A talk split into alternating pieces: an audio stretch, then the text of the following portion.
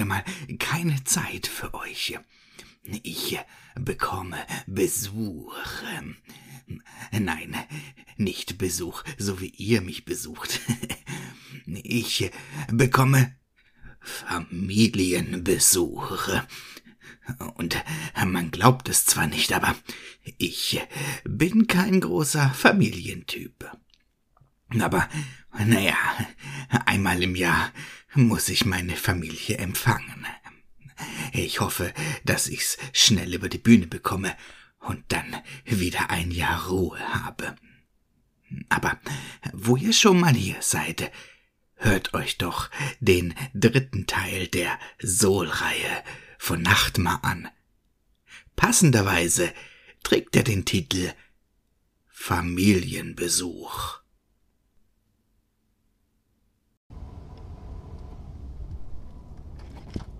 Ein weiteres Mal bin ich auf dem Weg hinauf in den hohen Norden Deutschlands.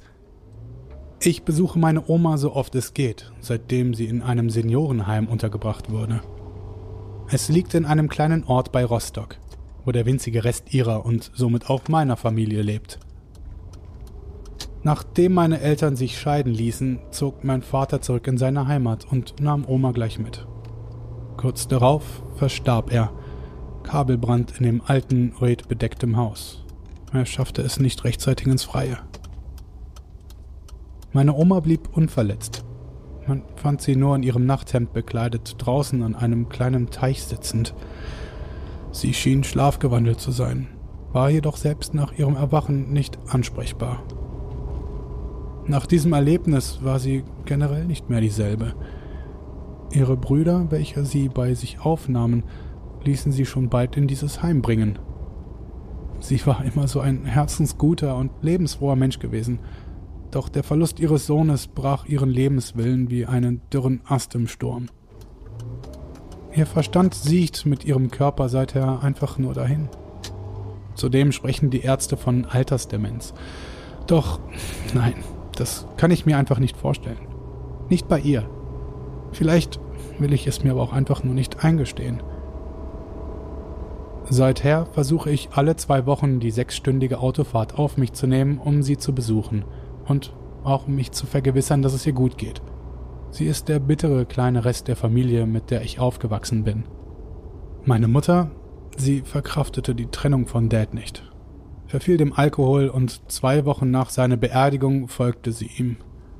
Fünf Promille können ein Herz genauso wenig heilen wie ein Sohn, der sich nicht genug um sie kümmert. Sorry. Ja, es liegt eine schwere Zeit hinter mir. Und nun ja, vielleicht will ich mein Gewissen auch nur mit den regelmäßigen Besuchen bei meiner Großmutter beruhigen. Ihr und mir beweisen, dass ich mich kümmern kann um Familie. Familie ist Heimat, so heißt es. Und wenn sie nicht mehr ist, wer bin ich dann noch? Ich muss gestehen, dass ich den Tod meiner Eltern zunächst recht gut verkraftet hatte. Ja, sogar so gut, dass Freunde dies mir als verdrängte Trauer erklärten und mich zu einem Seelsorger schickten, der mir dann riet, mich noch einmal mit dem Leben meiner Eltern auseinanderzusetzen. Und ja, ich wusste zunächst nicht, wo ich damit anfangen sollte. Meine Familie hatte nie viel Wert auf Vergangenheit gelegt. Bei uns gab es keine Fotoalben mit Erinnerungen an Kindergeburtstage, Familienausflüge etc. Unsere Wände waren stets mit Madonnenabbildungen oder alten Stillleben verziert. Schrecklich kitschig. Aber gut, da ich als einziger Angehöriger mich auch dieses Mal um den Nachlass kümmern musste, staunte ich nicht schlecht, als ich auf dieses Foto stieß. Eine kleine Ecke des Fotopapiers lugte aus der Rückwand des Kleiderschranks meiner Mutter hervor, als hätte es jemand dort versteckt. Jedoch schien ein Teil der linken Hälfte des Bildes zu fehlen, Vielleicht ist es auch beim Herausziehen gerissen, vielleicht auch nicht. Es war mir egal. Denn als ich uns auf diesem Bild vergangener Tage sah, kam das erste Mal das Gefühl von Sehnsucht in mir hoch. Meine Mutter, mein Vater und auch wenn ich noch nie ein Babyfoto von mir gesehen hatte, dieser Knirps musste unverkennbar ich gewesen sein. Ich muss stundenlang dort auf dem zerschlissenen Laminatboden gehockt haben, bevor ich das Haus meiner Mutter mit dem Entschluss, etwas zu ändern, wieder verlassen hatte.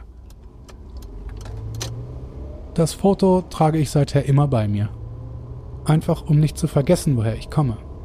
Um mich um den wohl wichtigsten Teil meiner Familie zu kümmern, solange es noch geht. Meine Wurzeln. Die Autofahrt verging verblüffend schnell. Jedoch dämmert es bereits, als ich schließlich an der Zimmertür meiner Oma anklopfe und eintrete. Wie immer sitzt sie bloß dort in ihrer Latexmatratze und schaut hinaus in den trostlosen Park, welcher wie ein großer Garten im Hof der Heimanlage gepflanzt wurde. Ich setze mich ein weiteres Mal neben sie, halte ihre Hand und warte darauf, dass sie mich ansieht. Wie so oft fängt sie dann an zu grinsen, begrüßt mich, jedoch spielt ihr die von den Ärzten prophezeite Demenz immer wieder Streiche. So denkt sie, ich wäre ihr Sohn, mein Vater. Ich nehme es ihr nicht übel, natürlich nicht. Spätestens seit dem Fotofund muss ich zugeben, die Vaterschaft hätte nicht angezweifelt werden können. Ich bin ihm wie aus dem Gesicht geschnitten. Doch dann wird Großmutters Blick befremdlich ernst.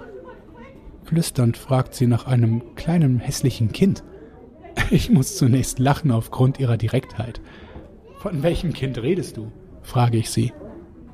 Doch ihr Gesicht wirkt so starr wie zuvor. Sie spricht von einem kleinen Jungen mit dunkler Haut und einem entstellten Gesicht, welcher sie manchmal besuchen käme und ihr nachts Streiche spielen würde. Ich schaue sie nur überrascht an, lasse es jedoch bis auf ein Schulterzucken unkommentiert. Es klopft an der Zimmertür. Herr Monsen, würden Sie bitte für einen Augenblick in mein Büro kommen? Ich nicke dem jungen Pfleger zu, wende mich noch einmal zu meiner Oma und streichle ihr lächelnd durch ihr kurzes Haar, bevor sie sich wieder ihrem Ausblick aus dem Fenster widmet. Bitte, nehmen Sie Platz, Herr Monsen. Bastian. Freut mich, Bastian. Pflege Uwe, hallo. Schön, Sie wieder bei uns begrüßen zu dürfen. Ich möchte jedoch gleich auf den Punkt kommen. Er öffnet eine Schublade und holt eine Akte hervor. Sehen Sie dies? Er deutet auf eine Tabelle. Ich erkenne Uhrzeiten, gefolgt von Daten und jeweils einem Satz gekritzelt in bester Ärztesauklaue. Der Pfleger bemerkt meinen verwirrten Blick und fährt fort. Ihre Großmutter verweigert seit nun schon zwei Tagen das Essen. Ich weiß, ich weiß, schauen Sie nicht zu so ernst. Dies soll gar nicht Ihr Problem sein. Allerdings, sie hält unsere Nachtschwestern ganz schön auf Trab. Schon das dritte Mal finden diese ihre Großmutter um kurz vor drei Uhr morgens in unserem Park. Die Schwestern beschreiben sie als katatonisch, nicht ansprechbar, wie eine Statue, verstehen Sie? Ich stutze und schüttle leicht mit dem Kopf. Ich verstehe dies ganz und gar nicht. Erst am folgenden Tag ist sie wieder ansprechbar. Fragt man sie dann nach der vergangenen Nacht, sagt sie bloß, dass sie in den engen Räumen keine Luft bekäme. Sie ist nun mal eine alte Frau und hat viel mitmachen müssen. Sie wissen von dem Tod Ihres Sohnes. Wie soll denn ein ohnehin verwirrter Geist rational damit umgehen, wenn man sein eigenes Kind überlebt? Herr Monsen, wir sind langsam mit unserem Latein am Ende. Wir sind keine Nervenheilanstalt. Verstehen Sie bitte, dass dies unsere Kompetenz Was soll dieses Geschwätz? Ein älterer breiter Herr platzt herein und fällt in den Satz des Pflegers. Nun, versuchen Sie auch noch, Ihren Enkel mit diesem Hirngespensten zu belästigen? Meine Schwester bleibt hier, verstanden? Wofür bezahle ich sie eigentlich? Auf seiner glänzenden Stirn zeichnen sich tiefe Zornesfalten ab. Wissen Sie, was mich dieser ganze Aufwand hier eigentlich kostet? Elisabeth bleibt, wo sie ist. Hier wird für sie gesorgt und wenn sie nachts ausbüchst, dann schließen sie halt die Tür ab, verdammt. Los, Bastian, hau ab. Mit diesen Worten packt mich der Alte am Kragen. Ich werfe ihm einen erbosten Blick zu und schlage seine Hand beiseite. Ich kann alleine laufen, Onkel, zische ich ihn an. Seit gut 20 Jahren habe ich diesen Drecksack nicht mehr sehen müssen. Und traurig darum war ich sicher nie gewesen. Wütend stehe ich also auf und verlasse das Büro. Beim Blick den Flur hinunter sehe ich meine Großmutter, wie sie im Nachthemd in der Türzage ihres Zimmers steht. Sie blickt mich an und hebt ihren Zeigefinger vor die Lippen, bevor sie sachte die Tür hinter sich schließt. Ich stehe nur da, verstehe rein gar nichts, doch drehe ich mich schon kurz darauf um und gehe in Richtung Ausgang. Der Flur wird von dem Geschrei meines Großonkels beschallt, welcher noch immer lauthals mit der Krankenschwester diskutiert. Sie sind Dienstleister. Ich komme. Sie bekommen ein Haus. Von wegen keine Nervenheilanstalt. Das reinste Irrenhaus ist das. Wütend und genervt stapfe ich aus dem Gebäude und steige in mein Auto.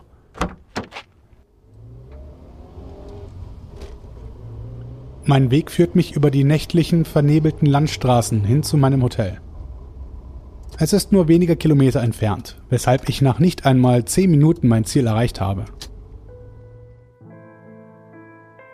Als ich dieses alte Gebäude sehe, welches einmal ein Bauernhof gewesen sein musste, kommen alte Erinnerungen in mir hoch. Früher, als ich klein war, fuhren meine Eltern oft mit mir hierher. Die Verwandtschaft besuchen.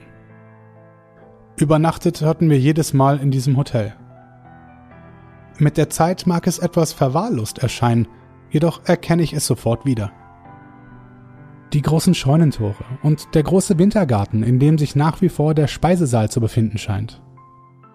Dass ich nach all den Jahren erneut ausgerechnet auf dieses Hotel treffe, wundert mich jedoch keinesfalls.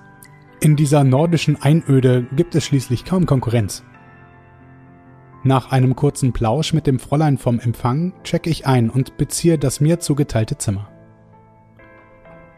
Wie aus Tradition greife ich in meinen Rucksack, um sogleich mein Familienfoto daraus hervorzuholen. Sorgfältig lehne ich es an die Nachttischlampe. Das Bild beginnt zu leuchten. Der zerrissene Rand strahlt wie eine Leinwand und mich überkommt ein Moment der Einsamkeit. Doch mein rumorender Magen war es, welcher mich schließlich aus den Gedanken reißt. Hastig durchwühle ich meine Taschen, auf der Suche nach etwas Essbaren. Aber naja, wer nichts einpackt, was soll dort schon zu finden sein? So besteht mein Abendessen aus einem Müsli-Riegel, welchen ich vor über einer Woche in der Ritze meines Beifahrersitzes gefunden hatte, und dem Täfelchen Schokolade, welches als Willkommensgruß auf meinem Kopfkissen platziert wurde. Hungrig wie ich bin, dauert es nur wenige Sekunden, bevor ich beides verspeist habe. Anschließend seppe ich noch ein wenig durch das dürftige Hotelfernsehprogramm, bevor ich mich in das weiche Federbett lege und wegdöse.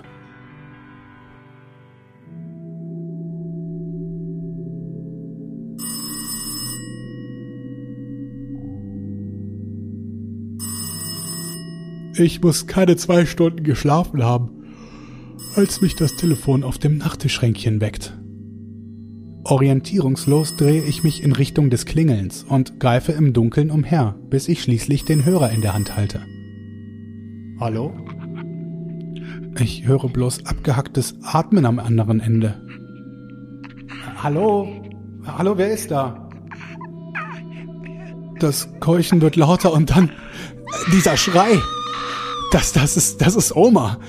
Schnell springe ich aus dem Bett und ziehe mir etwas über. Ich greife nach dem Foto und stecke es zurück in die Hosentasche. Nach wenigen Minuten stehe ich vor dem großen Gebäudekomplex. Drinnen brennt kein Licht mehr. Würde ich es nicht besser wissen, man könnte meinen, er wäre verlassen. Tiefschwarze Finsternis hinter jedem Fenster. Etwas misstrauisch laufe ich zum Eingang doch zu meiner Verwunderung öffnet mir die automatische Schiebetür bereitwillig den Zugang. Hallo? Hallo, Pfleger, Pfleger Uwe? Äh, jemand hier? Schnellen Schrittes laufe ich die Etagen hinauf zum Zimmer meiner Großmutter. Die Türe zum Büro des Krankenpflegers steht weit auf, doch es ist leer und genauso dunkel wie der Rest des Gebäudes. Kein Laut ist zu hören nur das Quietschen meiner feuchten Schuhsohlen auf dem Linoleumboden. Ich komme an das Zimmer meiner Oma, will gerade klopfen, als ich die nur angelehnte Tür bemerke. Vorsichtig drücke ich sie auf und wage einen zögerlichen Schritt hinein. Es ist so still. So still, dass es die Sinne verwirrt und ich kurz schlucken muss, um mich zu vergewissern, nicht taub geworden zu sein. Unsicher spinkse ich um die Ecke zu Omas Bett hinüber und, und sehe diese kleine dürre Kreatur. Sie ist nicht größer als ein Kind, doch hat sie lange Arme. Sie hockt auf dem Brustkorb meiner Großmutter, welche regungslos mit weit aufgerissenen Augen dort liegt und dieses Ding auf ihr auf und abwippt, ihr die Luft nimmt und gierig mit seinem Maul über den Lippen meiner Großmutter hockt, ihr Leben herauszusaugen scheint. Langsam dreht es seinen Kopf zu mir. Diese Fratze. Ein weit grinsender Mund, überdeckt von einer großen Hakennase. Dunkel, ledrige, furchige Wangen und zwei leuchtend gelbe Augen, gleich zweier Stücke Kohle, welche in dem rußschwarzen Gesicht glühen. Noch bevor ich mich rühren kann, schlägt mir etwas mit voller Wucht auf den Hinterkopf und ich verliere die Orientierung, stürze zu Boden, werde ohnmächtig und falle in tiefe Dunkelheit.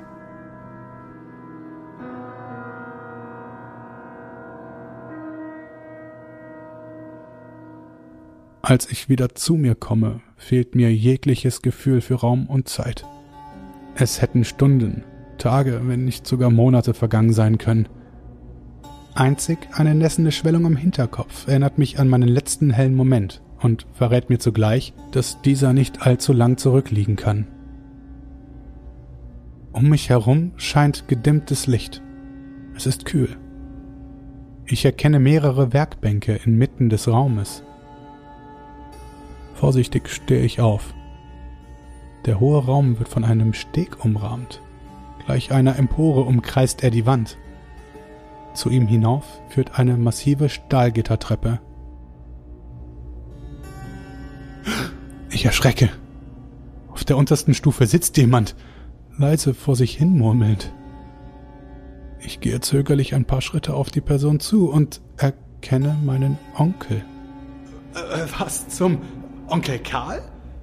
Was machst du hier? Wo sind. Wo hast du mich hinge. Beruhig dich, Bastian.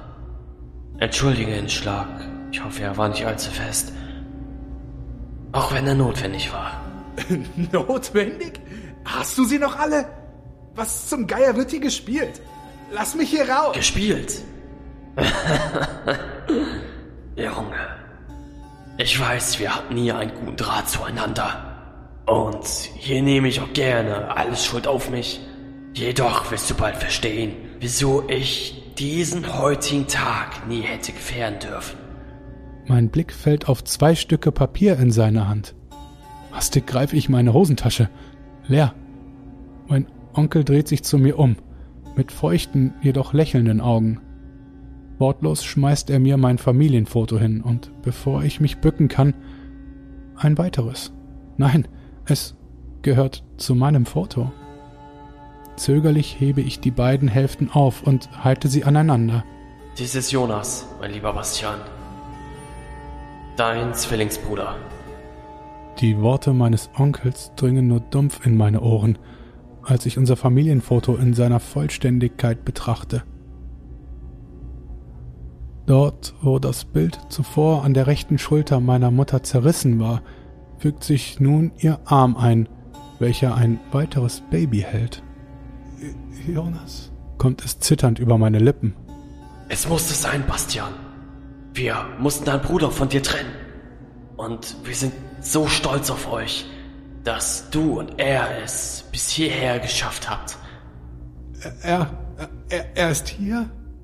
Er grinst mir friedlich, er beinahe schon ekstatisch benommen entgegen. Natürlich. Eure Opferung wird die Welt in ein neues Zeitalter führen. Ihr werdet... Opferung? Was für... Ist der Junge soweit, Karl? Die Gäste sind eingetroffen. Eine Frauenstimme ertönt aus dem Walkie-Talkie, welches plötzlich an seinem Hosenbund aufleuchtet. Geistesgegenwärtig schnappe ich danach, reiße es von seinem Gürtel und renne hinaus aus der großen Stahltür. Vor mir ein, ein langer Flur, an dessen Ende die Edelstahltüren eines gewaltigen Aufzuges stehen. Wie ein Licht im Tunnel reflektiert sie das schwache Neonlicht. Panisch renne ich auf sie zu, während ich durch die Kanäle des Walkie-Talkies seppe und hilflos auf eine Antwort von außerhalb hoffe. Hallo? Hallo? Ist da jemand? Bitte, bitte, ich, ich weiß nicht, wo ich bin. Hallo? Ja, äh, hallo? Wer, wer ist da? Ich stutze zunächst. Die Stimme auf der anderen Seite klingt wie, wie meine eigene. Jonas, Jonas, Jonas, bist du es? Hör nicht auf sie. Hör nicht. Ich bin. Nein, nein. Oh Gott, nein. Etwas bohrt sich in meinen Rücken und ich falle zu Boden. Mit mir das Funkgerät, welches aus meinen verkrampften, glitschigen Händen rutscht. Ein aus Eisen geformter Haken stößt aus meiner Brust hervor. Ich spüre, wie warmes Blut meine Lenden hinunter über die Oberschenkel läuft. Mit einem Ruck reißt es mich zurück, weg vom Aufzug. Das Blut wie eine Schicht aus Öl, auf der ich hinfortgezogen werde. Dunkelheit macht sich um mich breit. Ich erkenne keine Wände. An mir vorbei höre ich das Klackern hoher Absätze. Erkenne die Silhouette einer Dame im mir entgegenscheinenden Licht des Flures. Sie schreitet an mir vorbei und greift zum Funkgerät. Sind Sie endlich fertig? Äh, Frau, Frau Diebenmeier, hier kam gerade eine andere Person auf Kanal 3 durch. Und ich, Ich spüre, wie das Blut aus meinem Kopf schwindet, wie sich eine Taubheit auf meine Sinne legt und ich gleich einem Wurm am Haken in die Höhe gezogen werde. Meine Glieder verlassen den Boden und die Dunkelheit verschlingt mich. Das Adrenalin verdrängt jeden Schmerz. Keine Luft dringt mehr in meine Lunge. Vor mir ertönt ein Schreien, das Rasseln von Ketten. Fackeln werden entzündet und im ersten Schein des Feuers erkenne ich ein Gesicht, wenige Meter vor mir. Es, es gleicht meinem, als würde ich in einen Spiegel starren. Ist dies Jonas? Nein, nein, nein, das, das kann er nicht. Sein Schreien verhallt. Dickflüssiges Blut tropft aus seiner aufgespießten Brust hinab, über seine gelbe Postuniform. Mein Kinn fällt mir schlaff auf die Brust. Der letzte Klang in meinen Ohren, ein Gesang, hallend wie in einer Kirche, welcher mit meinen Sinnen schwindet und gleich einem Leslie-Kabinett verstummt.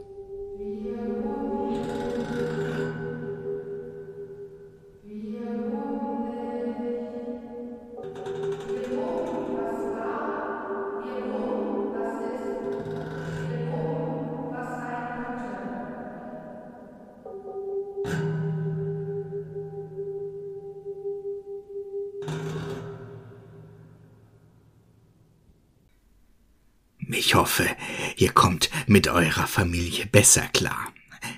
Und, und jetzt müsst ihr gehen.